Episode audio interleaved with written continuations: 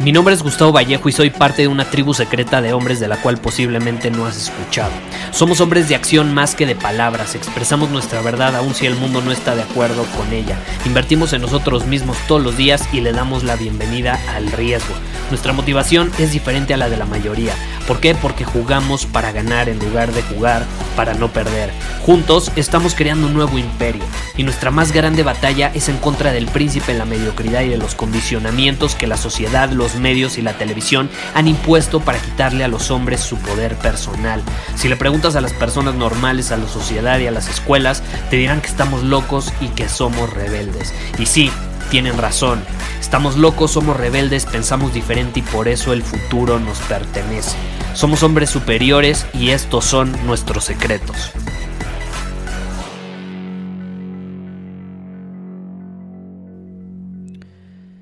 Hace unas horas me conecté a Facebook, cosa que no suelo hacer mucho más que para crear anuncios, pero en este caso me metí a mi perfil y me topé con una publicación de un conocido, básicamente una persona que no veo hace más de 10 años, pero resulta que la tenía ahí en mi lista de amigos, y se va a casar, ¿no? Hacía esta publicación diciendo, me dijo que sí, me voy a casar con mi mejor amiga.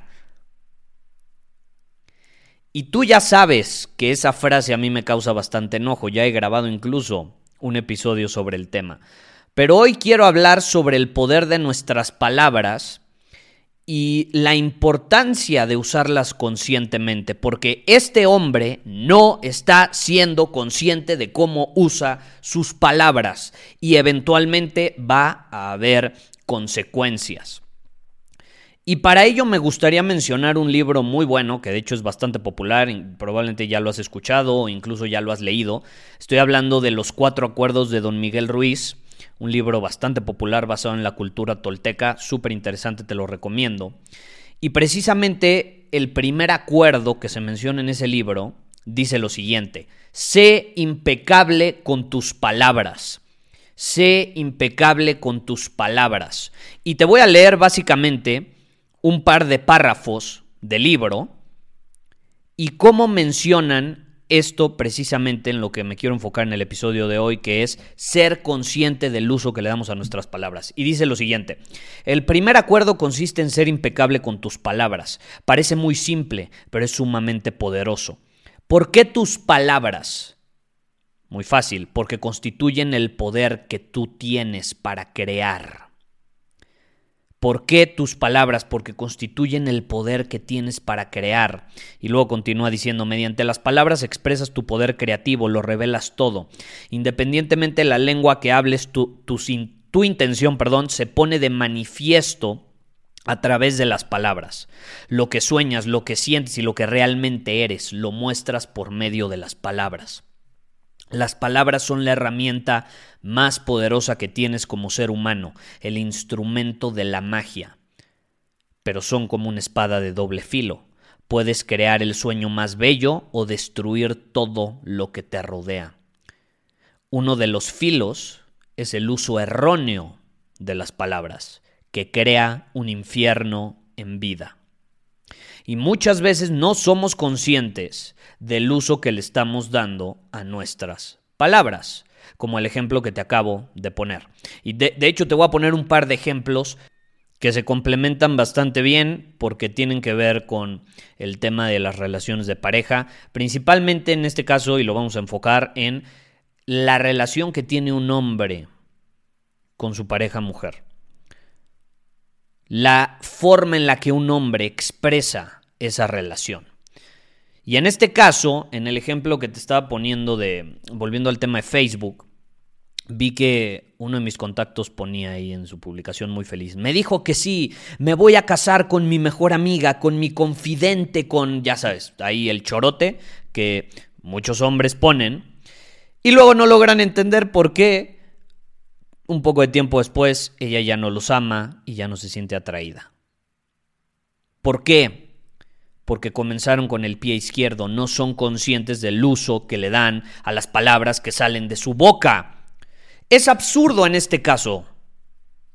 Y ya he grabado un episodio sobre este tema, entonces no lo voy a hacer muy largo, creo que es evidente. No te vas a casar con tu mejor amiga.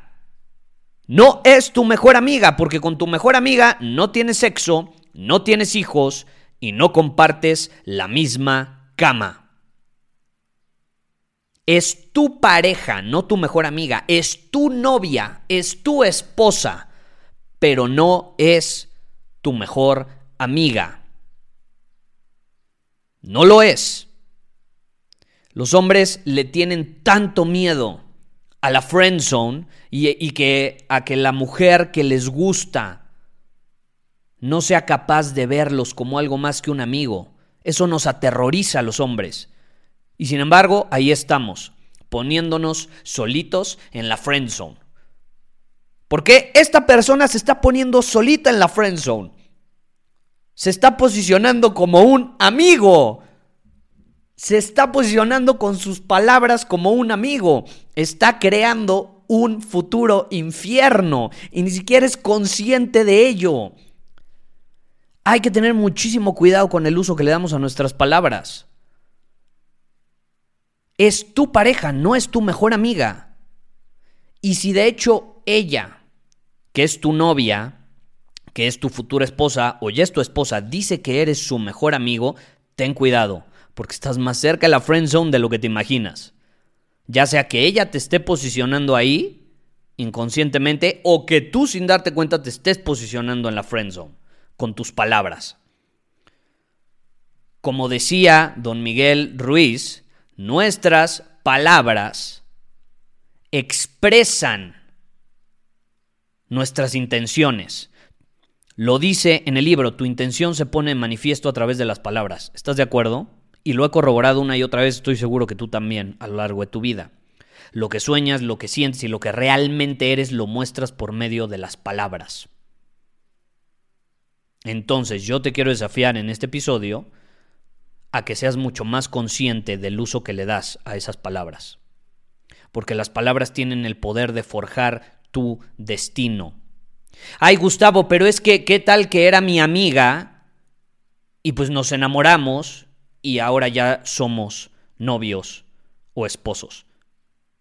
Pues increíble pero ya no es tu amiga. Tú mismo lo dijiste, era mi amiga. Ya no lo es. Entonces no tienes por qué decir que te vas a casar con tu mejor amiga, porque no lo es. Es tu novia, es tu esposa, es tu pareja. Y no pareja de amigos, es pareja sexual. A eso me refiero. Una pareja sexual con la que tienes sexo, con la que compartes tu cama, la intimidad con la que haces cosas íntimas que no haces con otras personas, como por ejemplo tus amigos o tus amigas. Hay que ser conscientes del uso que le damos a nuestras palabras. Ahora, vamos con el siguiente ejemplo. Y este me hace enojar bastante. Y yo te quiero preguntar, ¿has escuchado alguna vez a un hombre decir, estamos embarazados? Estamos embarazados. ¿Por qué los hombres dicen estamos embarazados? ¿Será moda? ¿Es un condicionamiento social porque todo el mundo lo está diciendo? ¿Será amor y que el amor los vuelve ciegos incapaces de ser conscientes del uso que le dan a sus palabras? No lo sé. Pero el punto es que cada vez más se ve esto de que los hombres dicen estamos embarazados. Ya sería el colmo que dijeran estoy embarazado, ¿verdad? Estamos embarazados, lo usan en plural, pero no es cierto. Por más que tú quieras, como hombre, no te vas a embarazar. Ella está embarazada, tú no lo estás. Tú la embarazaste aportando tu semilla. Y ella, quiero pensar, la recibió felizmente.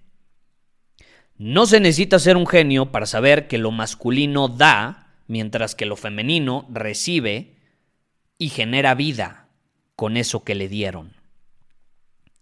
Entonces, ¿por qué los hombres dicen estamos embarazados? No están siendo conscientes del uso que le dan a sus palabras. Pueden decir vamos a tener un hijo, pueden decir estamos esperando un bebé. Es un uso adecuado de las palabras, ¿estás de acuerdo? Estás esperando un bebé ella también está esperando un bebé, están esperando a que nazca. Pero De eso a decir estamos embarazados hay una gran diferencia. Puedes decir vamos a tener un hijo, puedes decir voy a ser papá, pero ¿por qué estamos embarazados? Porque no, un hombre que dice eso no es consciente del uso que le da a sus palabras. Y automáticamente, al decir eso, se está posicionando en una polaridad femenina, inconscientemente. Y eso va a terminar afectando la relación. Porque acuérdate, y lo he mencionado en muchos episodios también, una relación sin polaridad sexual es una relación destinada a fracasar. Se necesita la polaridad sexual y este hombre que dice estamos embarazados automáticamente se está posicionando en la polaridad femenina.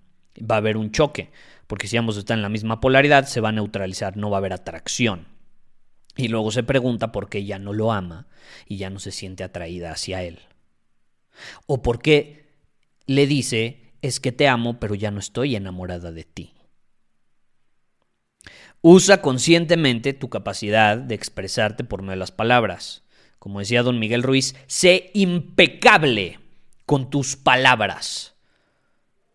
Porque así como pueden crear el sueño más increíble, también tienen la capacidad de destruir todo aquello que has creado.